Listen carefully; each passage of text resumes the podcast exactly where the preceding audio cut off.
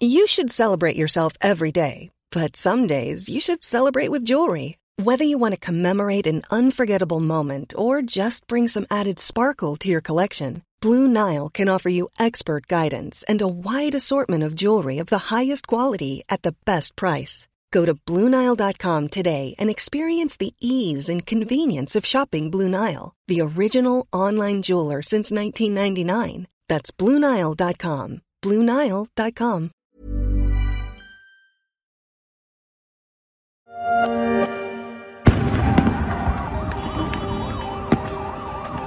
Ce sont des images d'une violence rare trouvées sur le fil Twitter du site Info Française un soir de janvier dans les rues d'Almaty, la capitale économique kazakh. Les manifestants ont envahi la rue au milieu des voitures. Quelques instants plus tard, la police tire des gaz lacrymogènes qui envahissent l'espace. Sur un autre plan, on peut voir la foule en colère s'en prendre à des camions de l'armée et à des engins blindés qui se carapatent, poursuivis par des jets de projectiles.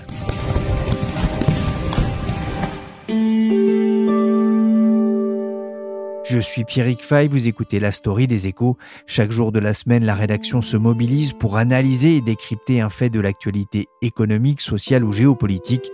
Aujourd'hui, on va essayer de comprendre comment ce régime autoritaire, presque sans histoire, a pu sombrer dans une crise vite étouffée par l'allié russe.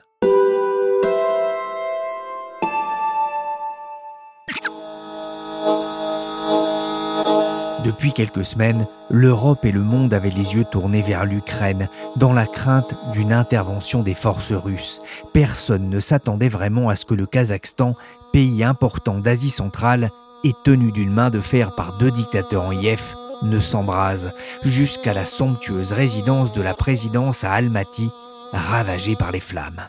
Des centaines de manifestants à l'assaut d'un bâtiment officiel, image rare dans cette république autoritaire d'Asie centrale. Pour comprendre pourquoi ce pays de 19 millions d'habitants, grand comme cinq fois la France, s'est soudain embrasé, j'ai appelé Yves Bourdillon, journaliste au service Monde des Échos, et Étienne Combier, rédacteur en chef de novastan.org, site d'information spécialisé sur l'Asie centrale. Bonjour Yves. Bonjour. Bonjour Étienne. Bonjour Pierrick. Yves Bourdillon, je commence avec vous. La communauté internationale a été surprise par la montée brusque de la violence dans ce pays Presque personne n'a rien vu venir. Les, premières manifestations ont commencé il y a huit jours et à peine quatre jours plus tard, les, les émeutiers s'emparer de l'aéroport, de bâtiments publics, essayer d'incendier le bâtiment présidentiel, euh, piller les arsenaux de la police, avec parfois d'ailleurs euh, l'assentiment ou la désertion des policiers. Donc euh, effectivement, c'est sorti un peu de nulle part, alors que le Kazakhstan était réputé un des pays les plus stables de l'ex-URSS, le même régime avec de facto le, même leader, Nour-Sultan Nazarbayev, depuis la fin de l'URSS. Donc ça a été très brusque. Qu'est-ce qui a mis le feu aux poudres? L'élément déclencheur, c'est le doublement des prix euh, du gaz, un, paradoxe d'ailleurs, dans un pays aussi riche en hydrocarbures, dixième exportateur mondial pour une population de seulement 17 millions d'habitants. Il faut rappeler au passage que le Kazakhstan est un pays euh, qui importe beaucoup, pas uniquement sur les hydrocarbures, numéro un mondial de l'uranium et du chrome, avec des réserves énormes dans tout un tas d'autres métaux. Et donc ce doublement du, prix du gaz provoqué par une stagnation des prix des hydrocarbures depuis quelques années, notamment à cause du Covid, a eu un impact très important sur le niveau de vie des Kazakhstanais, pas seulement au niveau du chauffage en plein hiver, euh, dans un pays où il fait souvent moins 40, mais aussi pour les carburants, puisque beaucoup roulent au gaz naturel liquéfié. Donc le président a reculé en limogeant le gouvernement mercredi, mais c'était un peu trop tard. Le diable de la contestation était sorti de la boîte, une contestation à laquelle s'était agrégé à ce moment-là une revendication contre la corruption, contre la concentration des richesses entre les quelques clans proches du pouvoir et notamment de la famille Nazarbayev. Le slogan des manifestants, d'ailleurs, c'était Le vieillard dégage. Étienne Combier, vous êtes journaliste, rédacteur en chef du site novastan.org, spécialisé dans l'Asie centrale.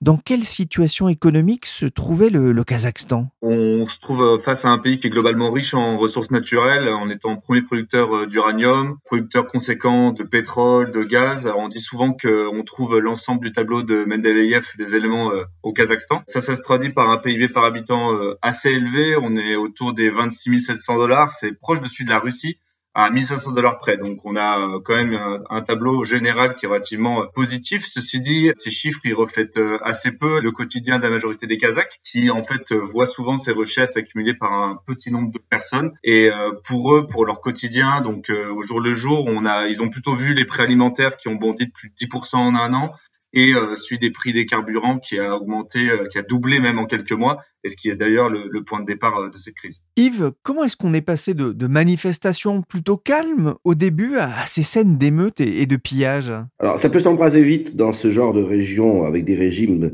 très autoritaires. Le, régime kazakhstanais n'était pas le, le, plus autoritaire de la région, loin s'en faut, mais avait pris un virage quand même un peu répressif il y a 8 ou, 9 ans.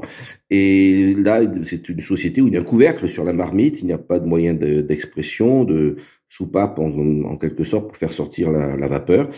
Et donc là, il y avait beaucoup de rancœur accumulée et tout a basculé en quelques heures sur fond peut-être aussi de règlement de compte entre les différents clans au pouvoir. Il y a des hypothèses plausible, mais peut-être un peu tiré par les cheveux aussi, que les manifestants étaient manipulés par tel ou tel clan euh, entre la famille Nazarbayev et le président Tokayev, qui était un homme de paille installé par Nazarbayev euh, il y a trois ans et qui finalement n'est peut-être pas tant que ça un homme de paille. Et alors qui a utilisé les manifestants à, son profit On ne sait pas. En tout cas, le, président Tokayev a pris la place de Nazarbayev à la tête du Conseil national de sécurité, a limogé un de ses proches à la tête des services euh, secrets, ainsi que son neveu euh, au Conseil national de sécurité. Donc ça a été aussi l'occasion d'un petit nettoyage au sein du régime.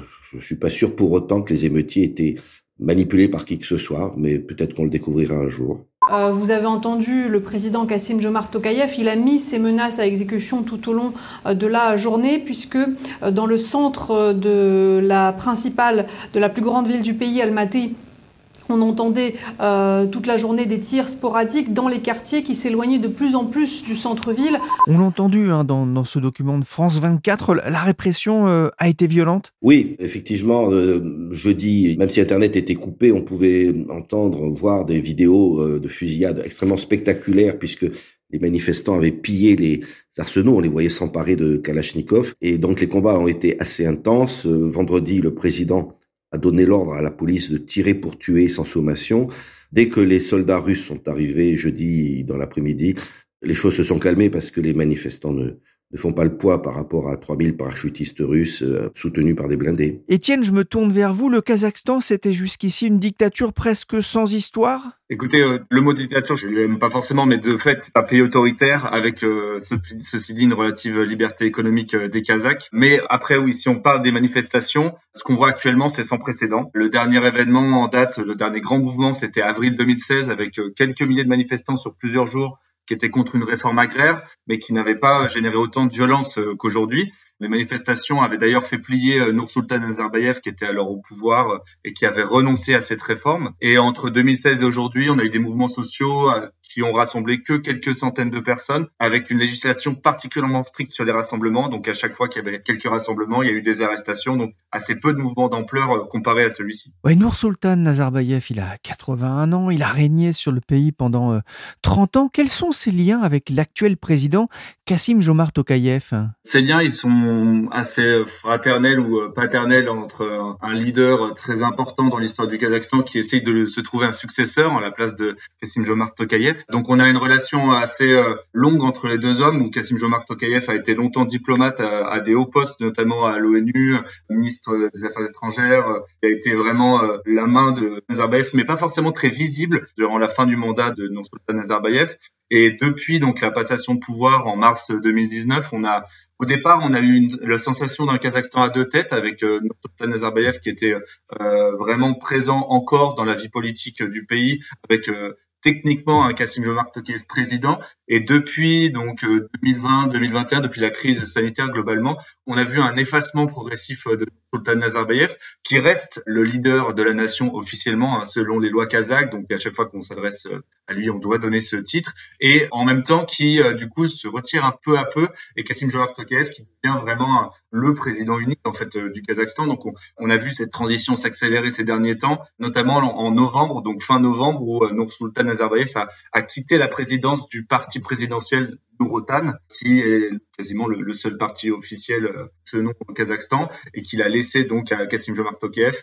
Et là, même plus précisément, avec dès le 5 janvier, on a appris effectivement que il avait cédé sa place de président du Conseil de sécurité, alors même qu'il devait l'occuper à vie quand il a, il a changé, donc il a démissionné de ce poste de président en mars 2019. Internet a été euh, coupé euh, quelques jours, hein. les, connexions viennent de reprendre en, ce début de semaine.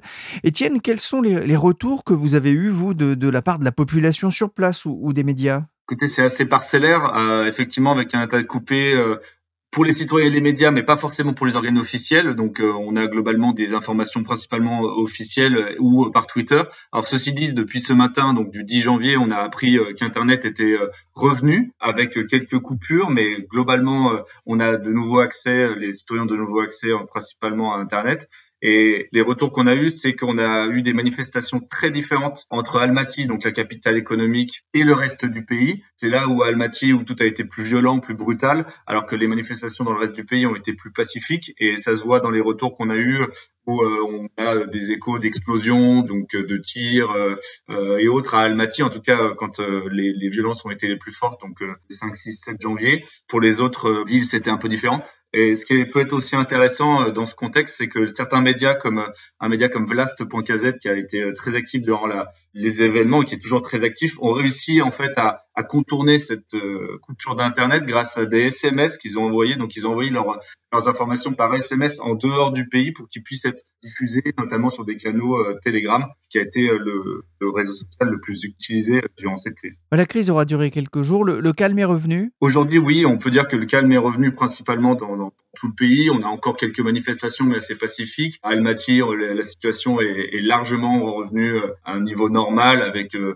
les commerces qui rouvrent et, ainsi de suite. Donc euh, effectivement, là aujourd'hui, on est sur un autre temps de, ces événements beaucoup moins violents et on espère qu'ils vont amener vers des négociations ou en tout cas une sortie de crise plus politique que violente. Au Kazakhstan, le président met en garde les opposants qu'il appelle terroristes et bandits. Il a donné l'ordre aux forces de l'ordre d'ouvrir le feu sans sommation en cas de nouvelles perturbations. La loi et l'ordre sont les principales garanties du bien-être de notre pays, a-t-il dit. Cela ne vaut pas seulement au Kazakhstan, cela vaut dans tous les pays civilisés. Cela ne signifie pas une atteinte aux droits civils et aux libertés humaines, au contraire. Ce qui s'est passé à Almaty et dans d'autres villes du pays l'a montré, c'est le non-respect des lois, la permissivité et l'anarchie qui conduisent à la violation des droits de l'homme. On entend ici le président Tokayev hein, dans ce reportage d'Euronews. Dans une déclaration envoyée à la presse lundi, le ministère des Affaires étrangères a déclaré que les articles des médias étrangers avaient créé la fausse impression que le gouvernement du Kazakhstan s'en prenait à des manifestants euh, pacifiques. Nos forces de sécurité ont affronté des foules violentes qui ont commis des actes de terreur éhontés. Tokayev avait tout de même donné la consigne vendredi aux forces de l'ordre et à l'armée de tirer pour tuer. Yves, dans ces conditions, on pouvait craindre un, bilan humain très lourd? Pas forcément. Euh, il y a certainement eu quelques centaines de morts parmi les manifestants, ce qui effectivement est un bilan lourd, mais pas au niveau de ce qu'on pouvait craindre dans ce pays au vu des foules très importantes de manifestants de, partout d'ailleurs, dans les villes de province comme dans Astana, la capitale économique. Donc les combats ont cessé assez rapidement euh, puisque les 3000 parachutistes et les blindés russes qui se sont déployés jeudi après-midi, les manifestants ne faisaient pas le poids euh, face à eux. Donc il n'y a presque plus de combats à partir de vendredi jusqu'à dimanche soir où il y avait encore quelques opérations dites de nettoyage de police, mais ils se sont arrêtés ce matin. Donc euh, finalement l'ordre est revenu et on découvrira peut-être des, cadavres euh, de ci, de là, enfin des morts, mais euh, probablement que le bilan ne dépassera pas le, millier de morts. En revanche, euh, je n'aimerais pas être à la place des 8000 manifestants arrêtés dans les prisons en ce moment. Il a par ailleurs appelé à l'aide son voisin russe. Moscou et ses alliés de l'Organisation du traité de sécurité collective ont envoyé une force de maintien de la paix. Les premiers soldats sont partis ce jeudi. Le calme est revenu à Almaty, la capitale économique du pays, peuplée de près de 2 millions d'habitants. On l'a entendu, la Russie a envoyé des troupes la semaine dernière pour participer au maintien de l'ordre via le mécanisme d'assistance militaire mutuelle de l'organisation qui regroupe plusieurs pays de la région. Yves, pourquoi les Russes sont-ils venus au secours des autorités kazakhs dans une affaire euh, interne? Le Kazakhstan importe beaucoup euh, à Moscou. Euh, d'abord, c'est le plus grand pays de l'ex-URSS derrière la, Russie. C'est un pays très richement doté en minéraux, en hydrocarbures, en chrome, en fer, en zinc, tout un tas de minéraux assez stratégiques. Et donc, Moscou ne peut pas admettre que soit déstabilisé un pays qui est de plus membre de l'Union eurasienne, qui est une espèce d'embryon d'Union européenne entre la Russie et les pays d'Asie centrale. ils ne peuvent pas supporter qu'il y ait une révolution. C'est aussi un pays qui compte dans le spatial, c'est de là que décollent les, fusées euh, russes. Donc pour toutes ces raisons-là, il était évident que Moscou voulait rétablir l'ordre et ne laisserait pas ce qu'ils appellent les révolutions de couleur, même si c'était pas vraiment une révolution d'ailleurs, ce qui se préparait, mais en tout cas un désordre à ses frontières. Est-ce que les Russes sont là pour longtemps? Alors, je ne pense pas, parce que les Kazakhstanais pourraient mal vivre une occupation russe et ça pourrait poser des problèmes, y compris des représailles contre la partie ethniquement russe ou russophone du pays, du Kazakhstan. Euh, il y a quand même un cinquième de la population. Donc, euh, effectivement, Blinken a eu beau jeu de dire que quand les soldats russes arrivent quelque part, ils repartent rarement. Mais là, il est possible que, en fait, c'est une opération de police et que quand Poutine estimera qu'il a atteint ses objectifs, ce qui est en train d'être fait, il demandera à ses troupes de repartir dans quelques semaines ou quelques mois, en laissant peut-être juste un petit contingent euh, auprès du président. Ah, Étienne, il n'y a pas que la Russie qui a des intérêts dans la région. Euh, la situation dans ce pays d'Asie intéresse aussi Paris? Alors, techniquement, elle devrait intéresser Paris, notamment économiquement, parce que la France est impliquée dans l'économie kazakh depuis euh, son indépendance.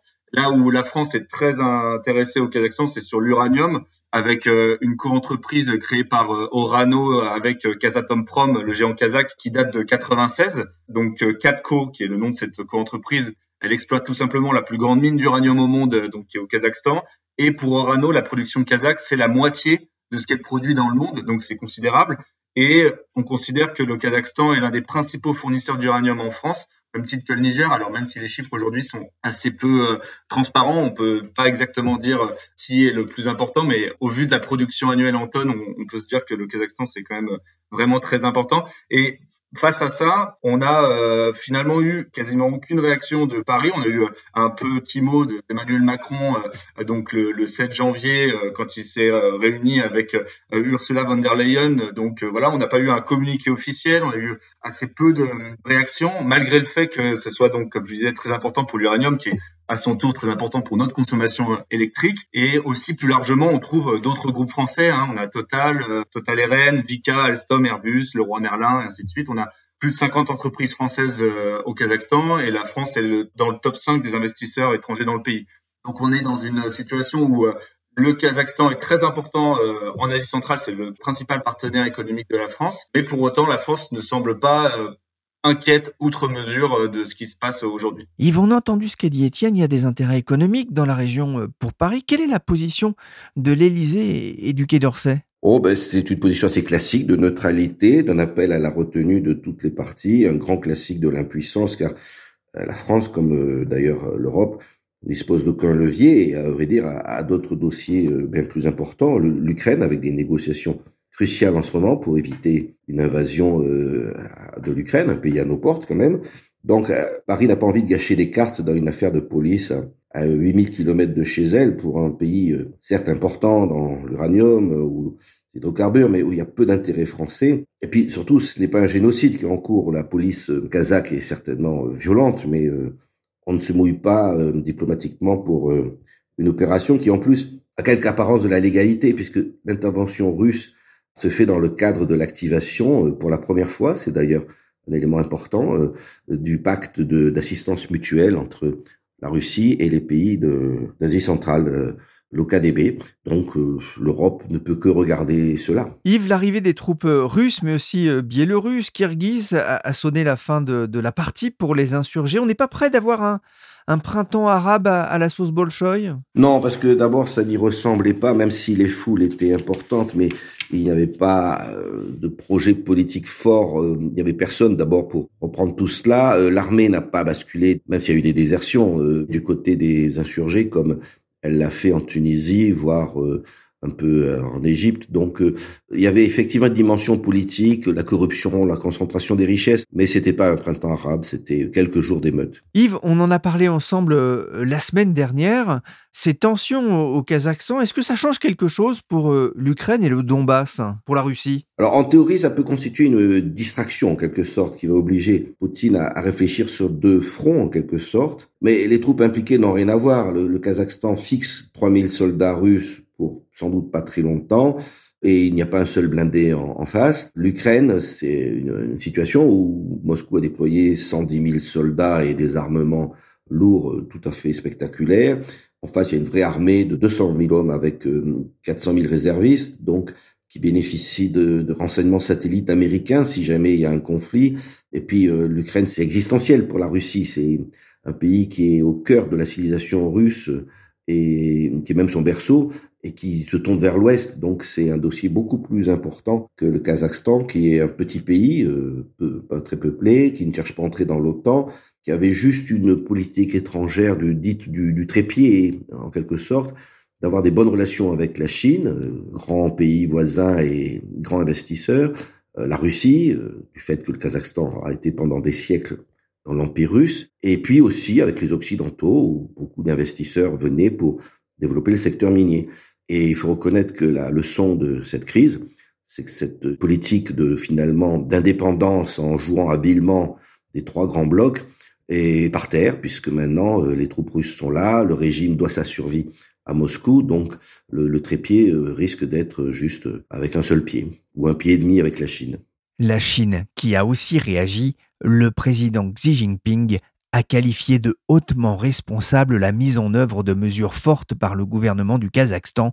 Selon lui, Tokayev s'est montré hautement responsable de son pays et de son peuple. Merci Yves Bourdillon, journaliste aux échos, et merci Étienne Combier, rédacteur en chef du site novastan.org, un site à suivre si vous vous intéressez à l'Asie centrale. Et si l'actualité internationale vous intéresse, rendez-vous sur le site leséchos.fr pour les analyses et les décryptages d'Yves et du service international. Cette émission a été réalisée par Willy chargé de production et d'édition Michel Varnet. La story est disponible sur toutes les plateformes de téléchargement et de streaming de podcasts. N'hésitez pas à vous abonner et à nous donner 5 étoiles si cette émission vous a plu.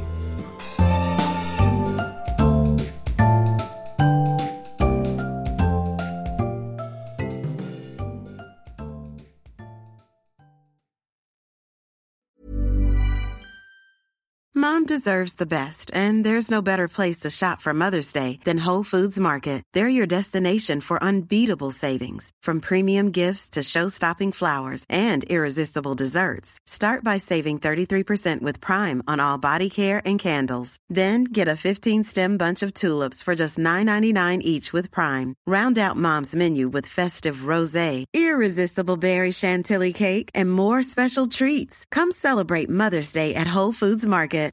When you make decisions for your company, you look for the no-brainers. And if you have a lot of mailing to do, stamps.com is the ultimate no-brainer. It streamlines your processes to make your business more efficient, which makes you less busy. Mail checks, invoices, legal documents, and everything you need to keep your business running with stamps.com. Seamlessly connect with every major marketplace and shopping cart Schedule package pickups and see your cheapest and fastest shipping options from different carriers. With rates up to 89% off USPS and UPS rates. And with the Stamps.com mobile app, you can take care of mailing and shipping wherever you are. Make the same no brainer decision as over 1 million other businesses with Stamps.com. Sign up with Code PROGRAM for a four week trial, plus free postage and a free digital scale. No long term commitments or contracts. That's stamps.com. Code program.